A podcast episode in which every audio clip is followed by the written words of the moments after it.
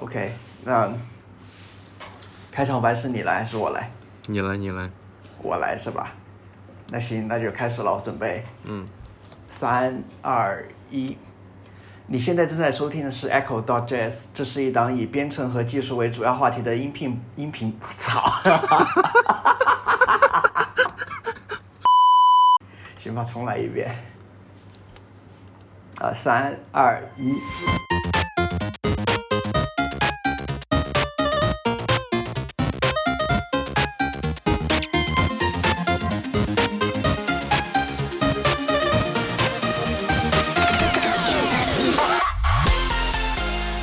正在收听的是 Echo Jazz，这是一档以编程和技术为主要话题的音频博客栏目。我是 Astron，我是白羊。我们已经一年没有录音了，一年没有新节目了。嗯，虽然说啊，虽然说我们这期节目其实实际上是重录的的一遍。要不我们，要不我们先说一下我们 这一年都干什么去了吧？为什么拖这么久？那我们的故事吗？我们的故事不应该作为一个单独的节目吗？嗯，拖更了一年，总得有个交代吧。我交代就是懒呗。交代就是懒，行吧？呃，我我个我个人可能现在在那个莫莫纳什上学，然后都懂了，因为是疫情的原因嘛，然后没有办法出国，所以现在暂时是在国内窝着，没有没有办法，就大概是这样。所以你不应该是澳大利亚时间吗？澳大利亚时间跟中国时间也就两个小时，哪像你啊？你你你直接就是上午睡觉，下晚上就醒来，不就美国时间吗？你还说我？澳大利亚跟中国就差俩小时，是早两小时还是晚两小时？早两小时，比中国早两小时，是加时嘛？然后他们是有那个夏令时，但现在是他们那边的冬天嘛，所以是加二。哦，你看新疆又比北京时间晚两个小时，所以说我们晚了四个小时。你 为什么要这样比较呢？你是晚上晚上醒来，早上 早上睡觉这件事情，你怎么不说了？我只是 睡得比较晚而已。OK，呃，行吧，那那白羊，你可以说一下为什么你突然就变成早上睡觉了？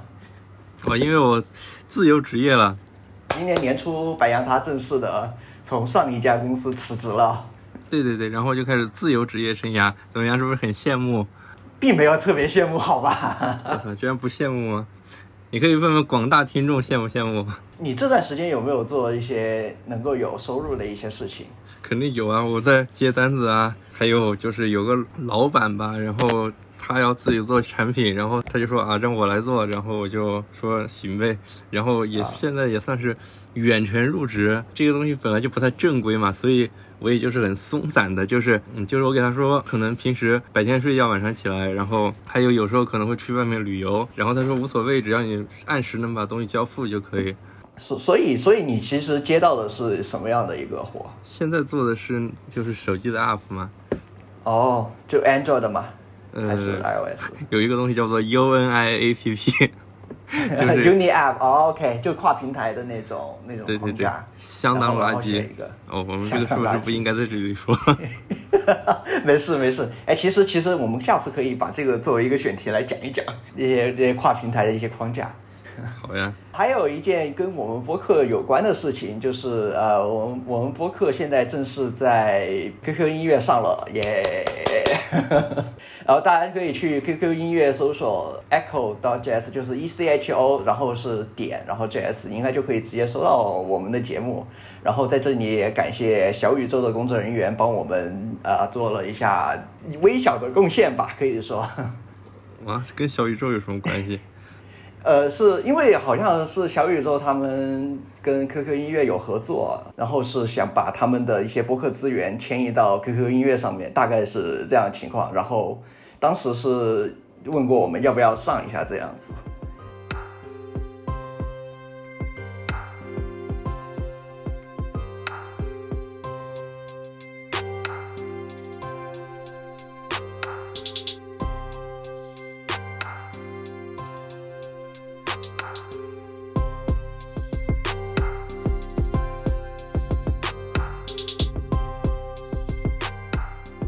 OK，那我们进入正题吧。然后今天的正题呢，就是可视化编程了。也是时下蛮火热的一个领域吧，应该说。先来简单介绍一下可视化编程吧，就是我们要聊这个东西，总得先给它下一个定义。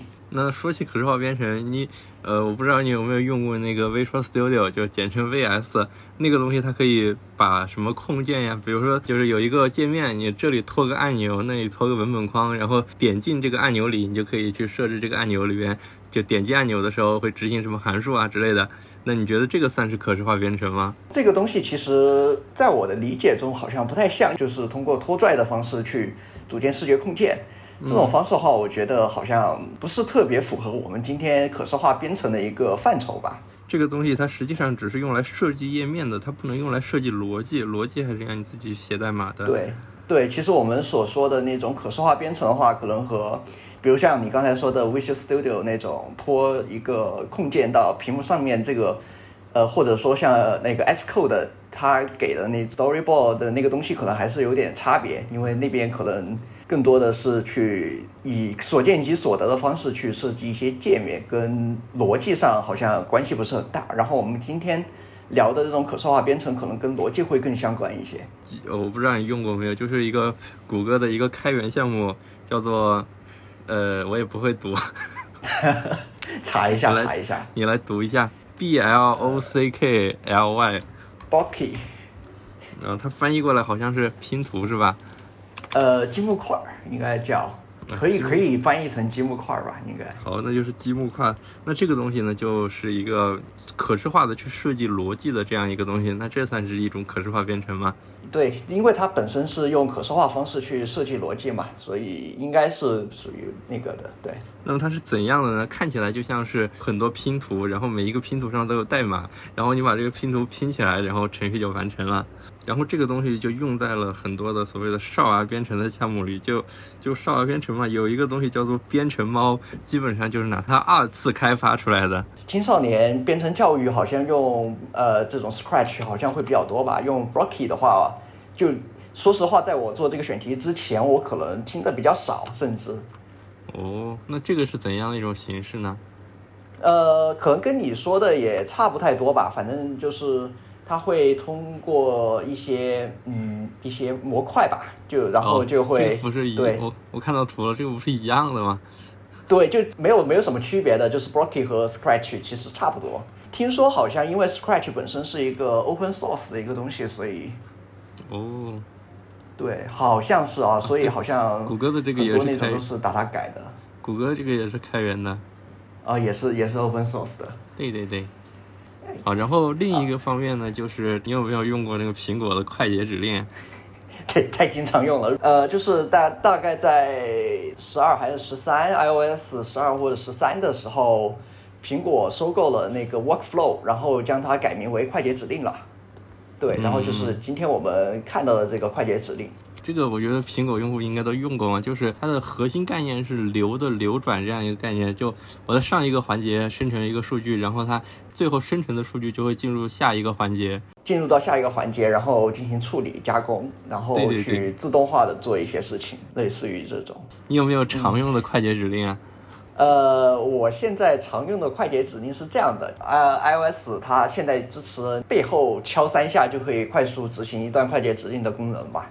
对对对，就是背部背部触摸嘛。对对对，我也有，我把它换成了截图。呃，我是换成了一个快捷指令，是这样的，因为我是我玩《明日方舟》吧，方舟里面会有一个系统叫呃公公开招募系统，然后就相当于是免费抽卡嘛，然后它每次会给你五个标签，就这五个标签里面有可能有些标签组合起来会有一个比较高薪的感源，就比较高薪的卡会出，所以就会用那个东西去快速查，就很方便。当然那是别人编的一个的东西。啊，就总之就是一种迷信活动嘛。其他的一些可视化编程的一些游戏方面，就正好说到游戏了嘛。然后游戏方面可视化编程的一些工具呢，就像任天堂上个月推出的一款叫做名字特别长的一款游戏啊，叫做对，就叫做附带导航，一做就上手第一次的游戏程序设计啊，名字特别特别长。其实还是挺强的，但是我没有 NS，没有没有实际体验过。但是我看到网上做的一些，就是我看到人做出了那个 CS 的感觉，还有做出了那个无限回廊，不知道你有没有玩过那样的感觉，就很非常的猛。简单来说的话，就是将一个操作作为一个节点，或者说一个数据作为一个节点，然后就集中在一个舞台上面。然后呃，大家都知道嘛，就是一个元素，元素在舞台上移动，就是大概就是呃游戏引擎的一个基本的一个操作逻辑，就是运行逻辑啊，就可以这样说。那它怎么样去后怎么样去画界面呢？呃，很简单，其实界面上的元素它本身也就是这个游戏你的舞台上面的一个呃元素或者一个节点，然后呢，呃，你只需要呃在这个舞台上面框定一个屏幕显示的一个内容，或者在里面放一个摄像机，然后再将你需要的视觉元素放在摄像机前面啊、然后然后再运行游戏，这个东西就会显示出来了。那我要显示在屏幕上，它都有坐标啊什么的吧？因为它本身编辑器就是一个大舞台嘛，就是一个包含有 x、y、z 三个轴的一个大舞台嘛，所以你只要把那个视觉元素放上去，呃，再确定好它的摄像头的方位啊、焦点啊和焦距啊，那类似于这种东西吧，呃，然后你的那个画面上就会出现一个节，就会出现对应的一个节点的一个物体，就是这样。那那我想，嗯，那我们是不是不应该聊太久这个话题？行吧，那我们那我们后面再详细的时候再谈吧。好，然后还有一些我发现的，比如说有一个东西叫做 Node-RED 的这样的，呃，也是一个开源的，好像是开源的吧，一个程序。它的想法就和我之前的一个想法非常接近吧，就是你可以在一个画布上拖很多节点，然后把节点连起来，然后双击节点就打开了代码编辑器，然后你就可以去写代码，然后写完代码它就保存，然后它就可以运行起来。其实就跟快捷指令的核心模式是一样的，都是流的这样一个逻辑，但是它当然比快捷指令要做的更强一点吧。你可以自己去往里边写代码，然后它还提供了各种各样的节点。但就是因为这个各种各样的节点太多了，我觉得它太复杂了，这个模型好像有点过于复杂。其实这么说的话，那个快捷指令其实也支持了你说这种在节点里面加入代码的一个模式，就是最新的 macOS 新版本 Monterey 里面的快捷指令里面已经支持了在节点里面添加自定义代码的一个这样的一个功能。嗯，但是我是抱着手机写，不是累死了。没有，它是 macOS 上面的 Monterey 现在支持，然后 iOS 情况我不太清楚。嗯，我看到以前它好像可以支持写 Python 代码，还是什么，还是它是自定义的一个什么脚本的代码。啊，我们先我们先把这个快捷指令这个东西先放后面吧，我们先来进入下一个环节。好，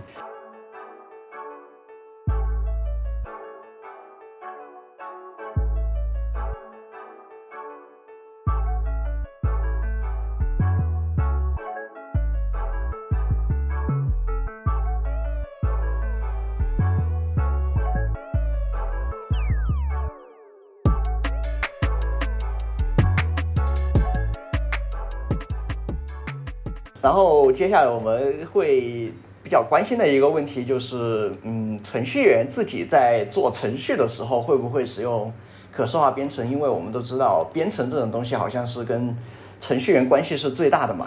所以白羊你自己会在编程的时候用可视化工具去辅助自己编程，或者说甚至直接替代这样子的吗？我觉得看情况吧，但是目前的绝大多数情况还做不到这种用可视化来做的。就你会觉得大部分情况下你没有办法满足你的需求，是吧？因为我写的代码都是一些很难以用这个可视化编程来表达的，我觉得它应该只能表达一些很固定的模式，但是我们现在写的这个程序很难以去这句话怎么说？或者或者或者是这样说，就是绝大部分可视化编程工具，它其实是遵照一定的模式或者是一些固定的范式去确定它的一个元素或者说节点它的一个呃类型或者一些功能吧，然后就没有办法去很好的去自定义它。对对对，比如说像说是这样子是吧对对对，比如说像刚才说的那个谷歌那个拼图，它就，呃，？Blocky 它很适合做一些所谓的特定领域的编程语言，比如说就有一个网站吧，就是魔塔，你应该玩过魔塔吧？有很多粉丝啊，就是很喜欢这个魔塔的这个机制，然后他就进行了 DIY 吧，然后有一个网站叫做 H 五魔塔，然后那里面就有各种各样就是。保持着魔塔的机制，然后自定义了游戏的画面呀、剧情呀，呃这样的一个东西吧，甚至开为了方便于新人来开发这个魔塔游戏，做了这个编辑器，然后这个编辑器就是拿谷歌这个改的。哦，就也就是说，这个这个东西实际上就是一个 Blocky 的一个呃改版，类似于。用了一部分吧，有一部分的逻辑是可以用这个东西来编写的。比如说，我现在想做一个魔塔游戏，中间有一部分逻辑，我就可以通过这个拖拽拼图来把它做出来。听起来听起来话还挺有趣的，像，假如让你去做一个可视化编程工具，能够真正能够帮助到你，可以这么说吧。然后你会觉得会给它加一个什么样的一个功能或者特性？我觉得刚才说的这个 Node Ride 这个东西就很不错，只是它好像建模的过于复杂了。真的需要这么复杂吗？我不太清楚啊。但是我觉得它太复杂了。它确实给了我一个眼前一亮的感觉吧，因为拖节点，然后每一个节点，那你就理解为每一个节点是一个函数嘛，然后通过连线就可以把函数连起来。这样的话，我们就可以非常直观的理解程序在干什么。也就相当于是我们传统的程序，它可能。传传统程序它是文字嘛，然后我们都知道文字是一个线性的一个结构，它没有办法很好的展示其他的一个函数的之间一些关系，然后可能用这个会清楚很多。对对对，就尤其是如果你在做函数式编程之类的，就更有帮助一些吧。另外一方面，呃。当然，它现在好像还不支持。就是如果你可以做到，比如说我点一下，然后它这个节点就动一下；我点一下，它就跳转到一个新的节点，它再动一下。这样的话也非常直观的能帮助新人理解程序到底是怎么运行的。首先，你这个点一下这什么是指的什么？是激活直接激活某一个节点吗？就类似于断点调试嘛。就是比如说现在。这个东西执行到这个节点了，这个节点就变个色，然后点一下它就执行到下个节点了，然后这个节点的输出的数据是什么也写在屏幕上，就很容易理解程序在干什么。哦，我大我大概理解是什么意思。呃，我在编程的时候会不会用可视化编程工具这个话题的话，我个人的意见是，我个人暂时还不太会用可视化工具去辅助编程吧，甚至辅助编程我可能觉得也做不太到。对于我来说，代码的索引是一个很重要的一个事情。比如说，我想在我的代码里面找一个关键词，然后我只需要摁一下 Ctrl 加 F 或者 Command 加 F，然后我只需要把关键词丢进去，然后编辑器就会把出现的这个关键词的所有地方都会给我找出来。在可视化编程这里呢，因为它现在的所有的一些步骤和程序都变成了是一个一个视觉元素吧，它的索引能力就相比于文字的代码就。弱了很多，所以我觉得至少在解决索引问题的前提上，可视化编程可能还是一个比较大的一个问题吧。然后再加上可视化编程这种东西，可能对鼠标的要求会比较高。哦，对对对，如果你要做一个很长的程序，你去拖拖拖，还不如自己去写呢。对于程序员这方面来讲，可能是一个偏见，或者是一些怎么样吧。反正就对于他们来说，或者对于我们来说，用用鼠标去拖动这个事情，本身就是一个非常难受的一个事情。嗯，是啊，这个拖拖拖只适用于新手。有点有点像是那种传统的那种终端界面。跟是 GUI 界面的一个争论吧。文本的话就非常的容易处理，我可以写各种各样的程序去二次处理它。如果封装成一个图形化的东西，那我要操作它就得看你暴露什么样的接口给我了，就很麻烦。对，就有有有点这种问题，就是有一些灵活性上的问题，可能做不太到，有可能。对对对，总之就是可能在一个比较短期的一个时间里吧，可能。几个月，几个月可能有点短了，太短了，可能三五年之内吧，三五年之内，三五年之内，可能可视化编程还不足以成为一个比较主流的一个编程方式。对于，等我把我的规划中的可视化编程的框架写好，你可能就会用了。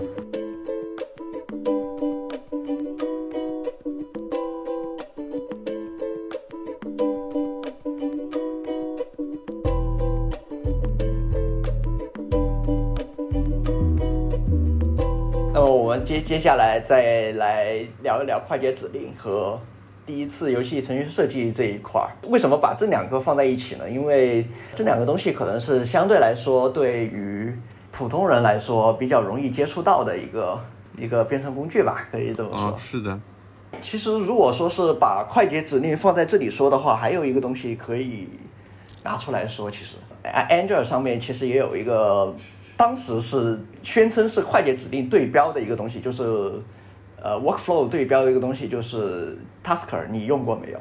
这个东西不是很早很早以前就有了吗？对，现在现在其实你还可以正常使用。只不过它的界面其实挺老的了，因为这怎么说呢？就是因为一提到一手机上的自动化，不是提到 workflow 或者快捷指令，就是呃 tasker。别说，我还真用过，就之前的公司嘛，就是要登那个管理平台，它需要有一个验证码。但是这个我们都是一万个人用一个管理平台，然后那个手机放在谁呢？比如说我要登一下，我就得要去找那个人去看一下他的手机验证码是什么。但是万一那个人不在，那就吃瘪了，那我就得打电话给他。后来呢，我们就那个卡装在了一个固定的公共的手机上，然后那个手机我就用这个编了个程序，就是收到验证码就转发到钉钉。因为本身它那个 Tasker 也就是我们很多 Android 网友啊，就是 Android 爱好者眼中的一个自动化神器嘛。因为它本身调用了很多 Android 上面的一些代码，然后就可以很轻松的写出一些自动化程序。不过其实 Tasker 好像不太属于我们今天那可视化编程的一个范畴，因为它本身好像也不太够可视化。因为它可能一一步一步的那种叫什么界面比较老旧过时，当然这个不是重点，呃，主要是它还它的一些逻辑还是以文本为重点吧，应该说。啊，是的。那我们刚才聊到说，其实快捷指令这个东西能做到的东西，其实已经非常多了。就比如说像我们刚才提到的。对，敲击三下背面，然后就可以执行一些呃有用的程序。敲击三，敲击三下背面可能跟快捷指令没有什么关系吧？啊，对，反正就是呃，反正就是说，你可以通过它来自动化处理一些内容。我现在有两个快捷指令，一个是就是电充满的时候，我会就是让手机响一下，这样我就知道我要去把电源拔掉。第二个就是每天十二点的时候会提醒我看一下我买的基金赚了多少。你还买基金呢？买买买的多，买，哎，你没赶上年初那那段基金翻绿的行情吧？年年初我也买了呀，然后后它不就亏了嘛？然后好不容易它涨回来。OK，其实说到那个 iOS 上的快捷指令的话，就有必要跟大家介绍一下它整体逻辑，可能刚才没讲清楚还是怎么样的。它首先内置了很多操作嘛，比如说你可以生成一个随机数，打开一个软件，有一些软件会给你提供更定制化的命令，比如说网易云音乐就提供了那个播放今天的推荐歌曲这样的命令，就可以直接放在快捷指令里。一般的这个软件它如果没有提供接口的话，就只能什么打开呀、关闭啊，啊好像没有关闭，就这样的功能。另外就是系统给你提供了很多内置的操作，什么生成随机数呀，什么定一个闹钟呀。基本上你能用 Siri 做到的事情，就都可以拿来用吧。嗯，其实有些 Siri 做不到的事情，快捷指令也可以做。它有一些就是更高级的功能，比如说插入一个代码段啊，发送一个这个网络请求啊之类的，都是可以的。相当于说是在 iOS 上面是一个相当强大的一个工具了，而且它在 iOS 十三的呃十四的时候，应该是加入了对于自动化的一个支持。最大革新就是它可以自动去帮你执行任务了，不像是以前你需要去手动去激活这个这一段快捷指令这段任务，然后让它帮你执行，就是一个事件机制吗？对，就是比如说你可以收到短信，就像你刚才说的，然后我就可以激活这个快捷指令，呃，去执行这样的一个转发这样的一个动作。对对对，比如说我刚才说的那个电充满了，它就响一下，这样的也是基于事件来做的吗？快捷指令这个东西，就像你刚才说，是一个流的一个形式走下来的。就比如说，它那个数据是从前到后这样一直流动下来的。对对对，但是它好像不能够并行啊，这样的。对，它就是只能一行一行这样子执行下来。不过，我觉得并行这个 这个问题，对于大部分来说，好，第一好像不太关心，第二，即使你真的能并行了，也会出现奇奇怪怪的问题。就参考 JavaScript 的。对，是啊，就是的那个参考参考 Java 的线程机制的线程互锁啊，对，就 JavaScript 也有嘛，就就是那种什么回调函数地域的问题啊。总之这些东西就每增加一个，这也是我最近的理解，每增加一个新的设定，代价就是复杂度会增加，就是看还是看实际需求吧。在于本身快捷指令其实是一个呃就比较轻量的一个东西，所以。哎，那你白羊，你在用快捷指令的时候，有没有遇到过一些比较困难的，或者比较想吐槽的地方？它有一些东西有点有点鬼啊！之前我尝试写过一个，就是我经常会，比如说看到一个词或者看到一个概念不认识，我就会去百度嘛。最开始呢，我就打开 Chrome，然后跳转到百度，输入我的词，然后点搜索，一套每一套都很麻烦。然后我就想，能不能快捷指令一下呢？我就做了个快捷指令，只要点一下，它就弹出一个框，让你输入你要搜索什么，然后点一下确定，它就调用浏览器，然后打开一个网址嘛。因为百度那个搜索，它实际上搜索的关键词就是写在网址里的嘛，所以就可以通过这个打开那个已经搜索好的百度的那个 页面嘛。但是它有一些愚蠢的问题。最开始我调用的是那个它自带的那个浏览器，那个 Safari 那个，它的问题是，如果我输入的关键词中间用空格隔开了，它就只会读我的第一个词。哦，懂你意思。那你不应该是做一个字符串检查吗？把空格替换成加号，然后再丢进去。然后另一个就是，如果调 Safari 的话，它会弹出一个那种浮层，而不是切换到那个程序，就是弹出一个浮层，那个浮层的左边有一个完成，点一下它就掉下来了，就又消失了这样的。哎，那你不应该是直接在桌面上访问的呀？就你点这个快捷指令，应该是在桌面或者其他地方去点一下，然后它应该会跳转到直接跳转到 Safari App。对，但是它但是它没有跳转，它是那种，你看一下它的那快捷指令里面是用调用直接调用 Safari 还是用那个？内置的一个网页框，我觉得是这个问题。我我我用的那个命令叫做打开一个网页，然后它默认的是用 Safari。对，没错，它默认是用的一个 iOS 新增的一个那个内置浏览器的一个类型，应该是。对对对，然后它就不是跳转到 Safari，而是弹出一个浮窗，然后你在浮窗操作完点完成，它那个浮窗就消失了，这样的一个东西。后来呢，我就把它换成了谷歌那个浏览器，然后谷歌那个浏览器它提供了。它提供这个扩展功能嘛，就是用谷歌浏览器打开一个网站，用这个的话呢，它就会打开谷歌浏览器，然后可以啊搜索之类的。现在用起来没有什么大问题。除了快捷指令之外，我们刚才在前面也提到了，就是针对于普通人的一个可视化编程的一个工具，还有一个游戏吧，应该就是，嗯，就是第一次游戏程序设计啊，很长。非这个名字非常长，我就不念全称了。其实这这个游戏最叫什么？刚才机制其实我们刚才前面也介绍过了，就是实际上它的边界板就是一个舞台嘛，然后你可以把一些视觉元素放上去，再确定你的游戏的画面的一些运作方式，就可以将东西展展现在上面了。呃，原理上理解应该不太难。但是我还是有点想不通，他是怎么能够把那种 CS 之类的东西做出来的？哦，DOM 是吗？就是 DOM DOM 那种。呃，我我稍微下载了那个 DOM 的那个代码。然后我看了一下，反正复杂度是挺高的。呃，大概就是说去做了一个，它里面好像是做了一个 AI 去探测你这个玩家在哪里。首先说界面嘛，那这个界面它能够做出来，我还是感觉挺神奇的。就像我刚才说的嘛，就是第一次的游戏程序设计，它的设计就是它的那个后台设计版，就是源代码那个画面嘛，本身就是一个游戏舞台。对，然后你把一个视觉元素丢上去，它这个视觉元素实际上就在舞台上面了。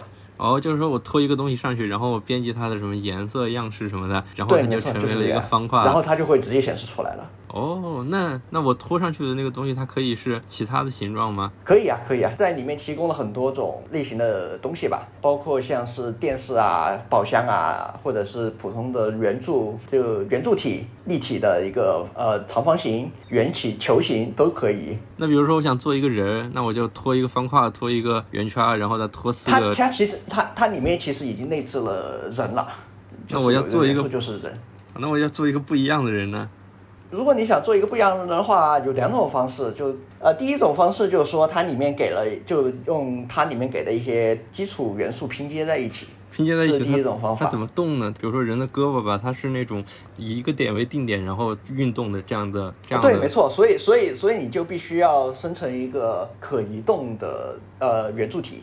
那我要怎么去描述它的定点呢？呃，它会它会有的，就是呃，它会问你你的移动中心点在哪里。我操，这么牛逼吗？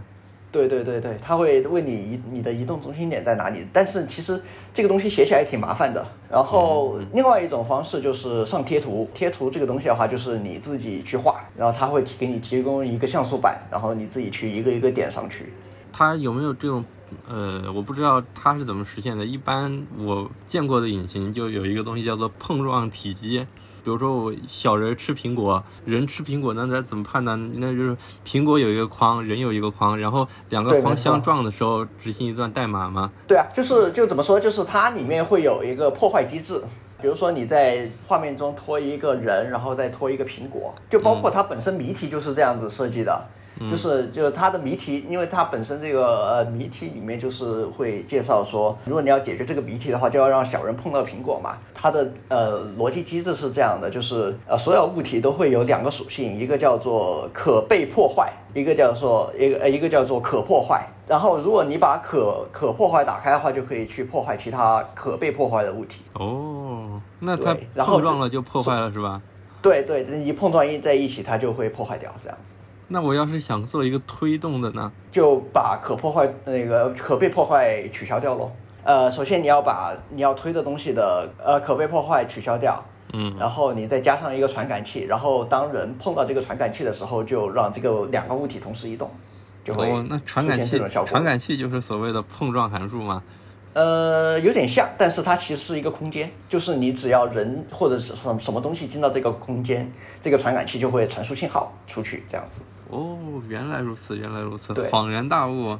第一次游戏程序设计，为什么就可能我们在这干讲的话，有点不太体现它怎么可视化编程。你可以去安利一下你的哔哩哔哩。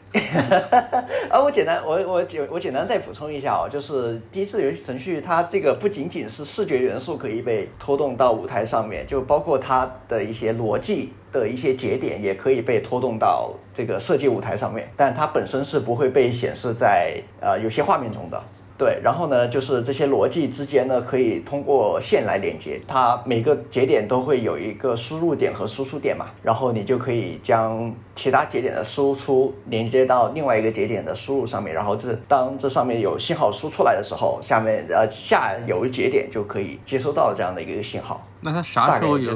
那它的输出数据要怎么输出呢？它有事件机制吗？严格来说，它其实是没有事件机制的。严格来说，它是一个持久性的一个东西。在它的这个逻辑里面，信号会大体分为两类，一个是 true，一个是 false。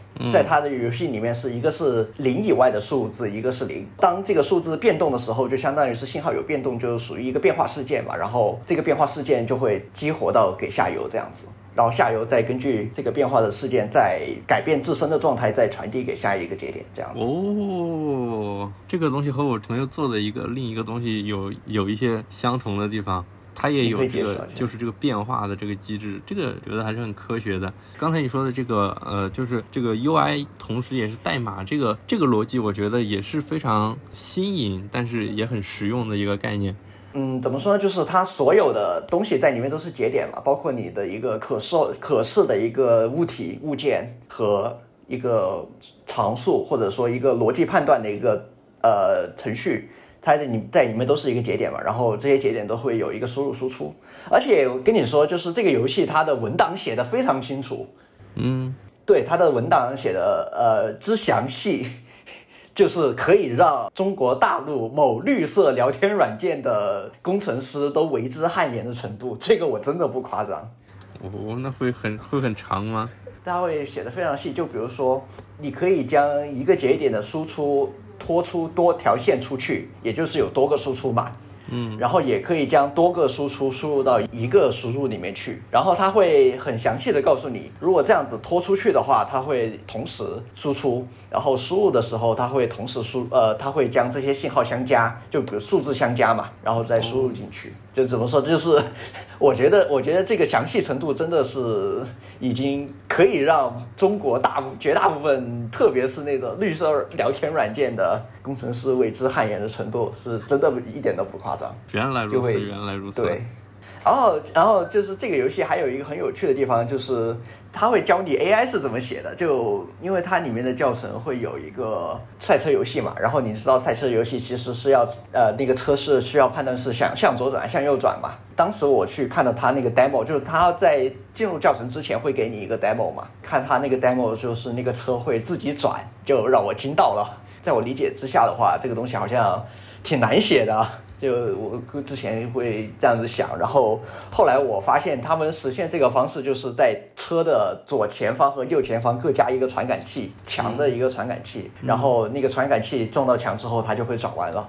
然后 就对我之前完全没有想到会是这样子写的，它撞到墙，mind blowing。对，不是，就是那个传感器，传感器就是就是你在车的左前方和右前方各绑定一个传感器吧？那它不就永远走在中间了吗？对，它就是不是就是那个传感器是跟车是连在一起的。就是车移动的时候，那个传感器会同时移动嘛？对，那那如果用墙用墙和传感器来判断的话，那个车走的位置不就永远是在中间的位置吗？都路的中间。对，就是路中间嘛，就会就会一直走路。那如果然后你的左呢？没有没有，它赛车游戏嘛，就是比比赛车，就是比快嘛，就是。对，那不是大家大家一起跑吗？那我的车不能和你的车重叠在一起吗？对啊，它就撞，它不会它不会重叠，它只会撞嘛。比如说我在中间跑的好好的，结果它因为它的 AI 算法，它就会来撞我。对，就有可能的，就是它它只会判断墙嘛，就是说它只是加了一个墙的传感器，没有加车的传感器。不过不过其实已经让我觉得很 mind blowing 了，对，还挺还相当有趣的，我觉得。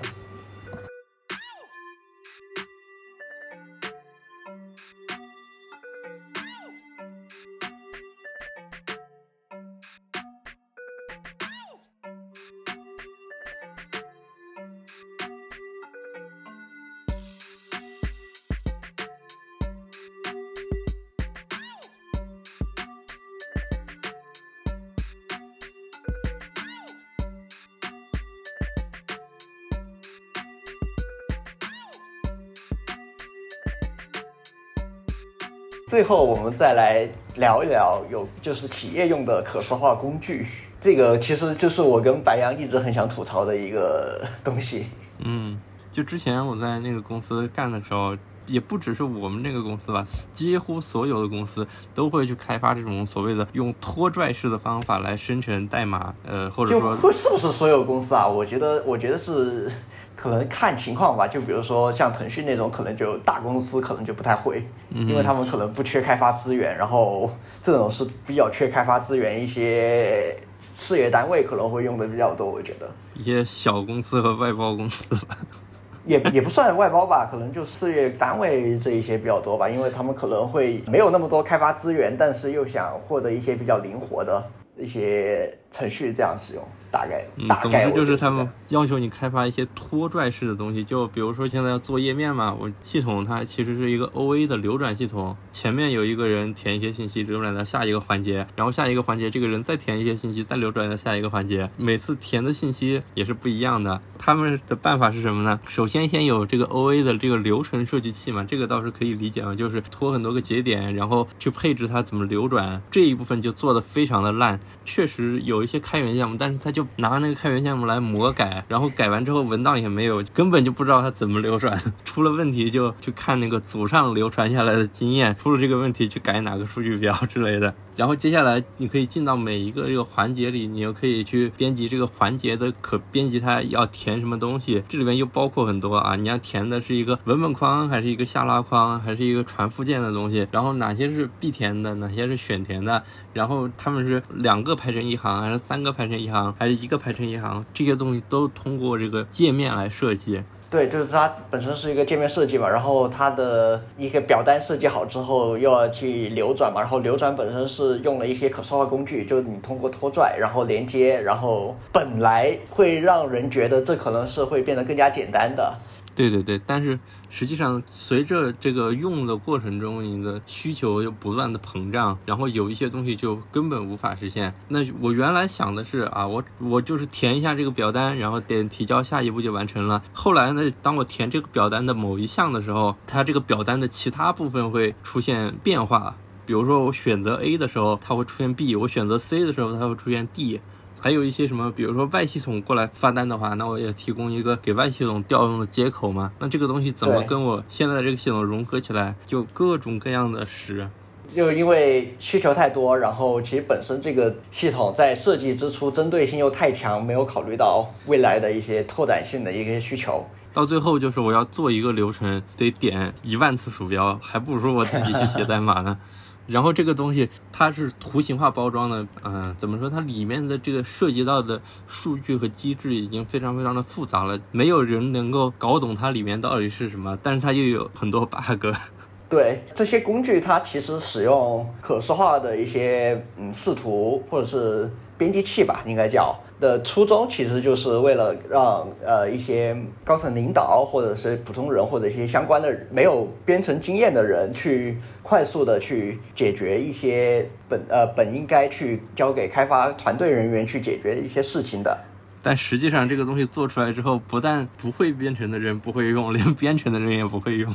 因为其实你知道，就我们一直在说这可视化编程、可视化编程的东西，为什么要把这个东西归类到我们这个话题来？因为本身这个东西它其实就是在去做一个编程语言，其实严格来说，做一个非常完善的一个逻辑分析和一些需求，结合你的需求做一些很完善的逻辑分析，然后你才有可能将这个系统设计得非常好。但实际上，至少我经历过的这这两次吧，做这种东西的人，他们都是做外包的，就是需求方说你要做什么，然后我们就拿这个开发。他原来的想法是啊，需求方的需求都是固定的，然后我们只要这样做就可以。但是随着需求的膨胀，这个东西就渐渐的不能够支持。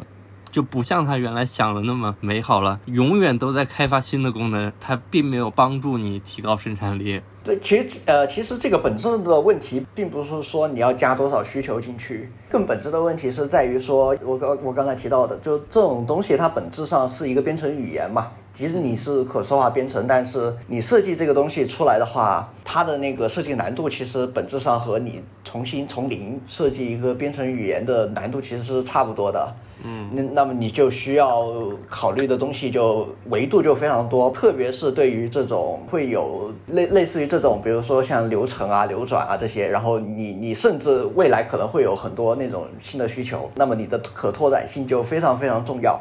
这时候你最初期的一个规划就就非常非常非常的重要，或者非常的我觉得不可轻就是视。我觉得这个东西就是不可能的。我现在觉得，啊，但是是题外话。我现在觉得，就是一开始去把所有东西规划好，然后以后按照这个去做，永远不修改它，就是所谓的啊设计模式里面的开闭原则，就是代码对新增开放，对修改关闭，就是你只能新增代码，不能修改代码。我觉得这简直就是扯淡，这是不可能做到的。对，这是我我也没说是这一定要是这样子嘛，但其实你你最核心的一个问题就在于说，你必须要考，就你你要考虑的东西很多。我现在已经觉得一开始去设计需求，这本身就是一个错误，爆言。好像说的也没错，好像说的也没错我。现在的理念就是尽量把它做的简单，尽量把它做的分散，然后以一种合理的方式结合起来，这就是函数式编程的想法。比起来，那个写 Java 的那种人就是非常热衷于搞设计模式，在我眼里这都是过度设计。OK，其实过度设计等于是没有设计。就这个这个话不是我，这个话不是我说的，这个话是隔壁的隔壁的有台说的。这个就他妈屎的一批，就最近还在做，最近做这手机软件这个东西嘛，他招了一个项目经理，那他看到我的表，他就给我扩，他就给我扩我的数 数据表，扩了好多好多好多好多没 没有用的东西，我就说是你写代码还是我写代码？OK，我我们我我们先说回来，目前现阶段来说，这些企业用的一些流转系统背后的这些可视化工具，其实 在我们眼里都是属于是不合格的一个产品。是啊，最后没有一个好用的。不过这个怎么说呢？哎，企业也不好办吧。也不是不好办，其实呃，真正要说的话，你你为什么要去降低这种所谓的开发门槛，就是要去做这样的开发工具呢？其实本质上来说，还是人手不够，就会想出这种就比较畸形的解决方案。是啊，实际去写这个东西的人的技术又不是很行，就导致鬼的一逼。对，就就造成了一个很非常混乱的一个局面吧，可以说是。是啊，最后的最后，我们来总结一下今天的一些内容吧。首先就是可视化编程这个工具，虽然说听上去跟编程相关，但是大部分程序员并不会太主动去用。啊，是的，我觉得就是它的表现力有限吧。呃，也不能这么说，但是就比如说你刚才说的那个第一次的游戏设计，它实际上还是能做出非常多的、非常强大的游戏。它并不是一个模板游戏生成器，它是可以做出你希望的游戏的。但是它的代价是复杂。哎，我这这这我还又要又想吐槽这个东西了，就是 Switch 它上面是有触屏的嘛？嗯，呃，你在掌机模式下，你只能是用那个触屏来去连接这个节点，然后因为那个屏幕又小，然后你就不得不重复的去缩放、缩放、缩放，然后再去连线，就特别麻烦。等一个 PC 移植版，还好的就是还相对还好的就是任天堂还给了一个呃鼠标支持，就是你接入到 TV 模式的时候，你可以接入一个鼠标，就相对好很多，但体验并算不上好，说实话。然后这个东西怎么说？可视化编程可能适用于一些新手学习的情况吧，或者就是啊，有一些企业如果需要规范，而这个企业要做的东西就是非常的专一的话，可以考虑去封装一个那种所谓的特定范围的这种编程语言，这个我觉得还是可以的。你的特定的范围，你再稍微举举个例子。那就比如说我刚才说的魔塔，它就这个东西就很成功。但是魔塔其实它本质上还是写代码，对，还是有点传统代码那个样子。然后就是这个东西，它有一个好处是，你可以避免新人去犯一些语法错误，什么中文括号、英文括号这样的问题。啊，对，就刚才好像别忘记提到了，对，就是因为本身可视化编程它的一些范式都给你规定好了，所以基本上不用太担心语法错误啊这些乱七八糟的一些无关紧要的问题吧，可以说。但是如果你要写大代码的话，我觉得还是不太靠谱吧，因为 要写一个很大很大的项目，那拼图都不知道要长成什么样了。除了这个理由之外的话，我会觉得，如果让我写一个大型项目的话，可视化编程它的索引功能就让我觉得非常的头疼，那我就没有办法去搜用搜索了。不过其实这个可视化编程在一些民用领域啊，说夸张一点，民用领域就就是业余领域吧，可以这么说。比如说像在跨界指令或者说游戏设计这一类的自动化呀、游戏设计啊这一类的。上面可能会会好很多，对于新人友好很多，或者说啊，并且它也因为需求本身就比较简单嘛，只需要封装一些常用的那种功能啊，什么发短信呀、什么当某一个事件完成的时候去执行什么呀，这样的就是它不需要涉及太多复杂的东西的时候，对于辅助生活还是比较好用的。或者说你想接触一下编程，然后又觉得可能写文字代码会让你头疼的话，然后你想入个门，那么我觉得可视化编程是一个非常好的一个而且它对专业程序员也不是完全没有帮助，像快捷指令这种，比如说去搞一个单片机，然后接入网络，最后我就可以做到给他说一句 Siri，然后帮我打开灯，他就帮我自动打开灯，这都是可以做到的，就一个 POST 请求嘛。嗯，这个可能跟自动化相关一点，跟可视化编程好像有点不太那个。不过其实都是可以做到的，很轻松可以做到的。对，这样不是很帅吗？当然这也确实很帅就是了。苹果在 macOS Monterey 就新版现在还在测试的那个 macOS 版本上面的那个快捷指令增加一个脚本的一个节点，就是你你执行到这里的时候就执行你自己自定义代码这一点来说的话，我觉得就目前来说，可视化编程想要替代传统的文字编程就基本上不太可能了。然后否则的话，苹果也不可能去加入这样一个功能了。它代码是啥啥语言呀？嗯，你可以选，你可以选，就除了 JavaScript，它 JavaScript 是肯定支持的，然后它还有最经典的那个 Apple Script，就是 Apple 它自己也有一个，因为呃呃，或者这样说吧，Apple 它在上古时代就有一个叫 Automator 的那个东西，然后那个东西用的就是 Apple Script，就是那时候它就会有一个电脑自动化的一个工具了。哦，我好像我好像用过，在在我曾经拥有苹果电脑的时候，我好像玩过。他那个苹果就决定在 Monterey 开始，就将逐步将那个快捷指令替换成原来的那个 Automator 嘛，然后然后它其实还加入了这很传统的那种写代码形式，也就是你数据从快捷指令输入进来的时候，就会进入这样一个脚本去执行 JavaScript 后的呃 Apple Script 执行这样的一个操作，所以这东西本身就说明了，其实传统的文字代码想要被 可视化编程替代的话，还不太可能。其实，嗯，所以所所以呃，你会给把可视化编程推荐给谁呢？灵魂的拷问。对，你会把这个东西推荐给谁？想如果想要要要推荐的话，大概不会推荐给人吧？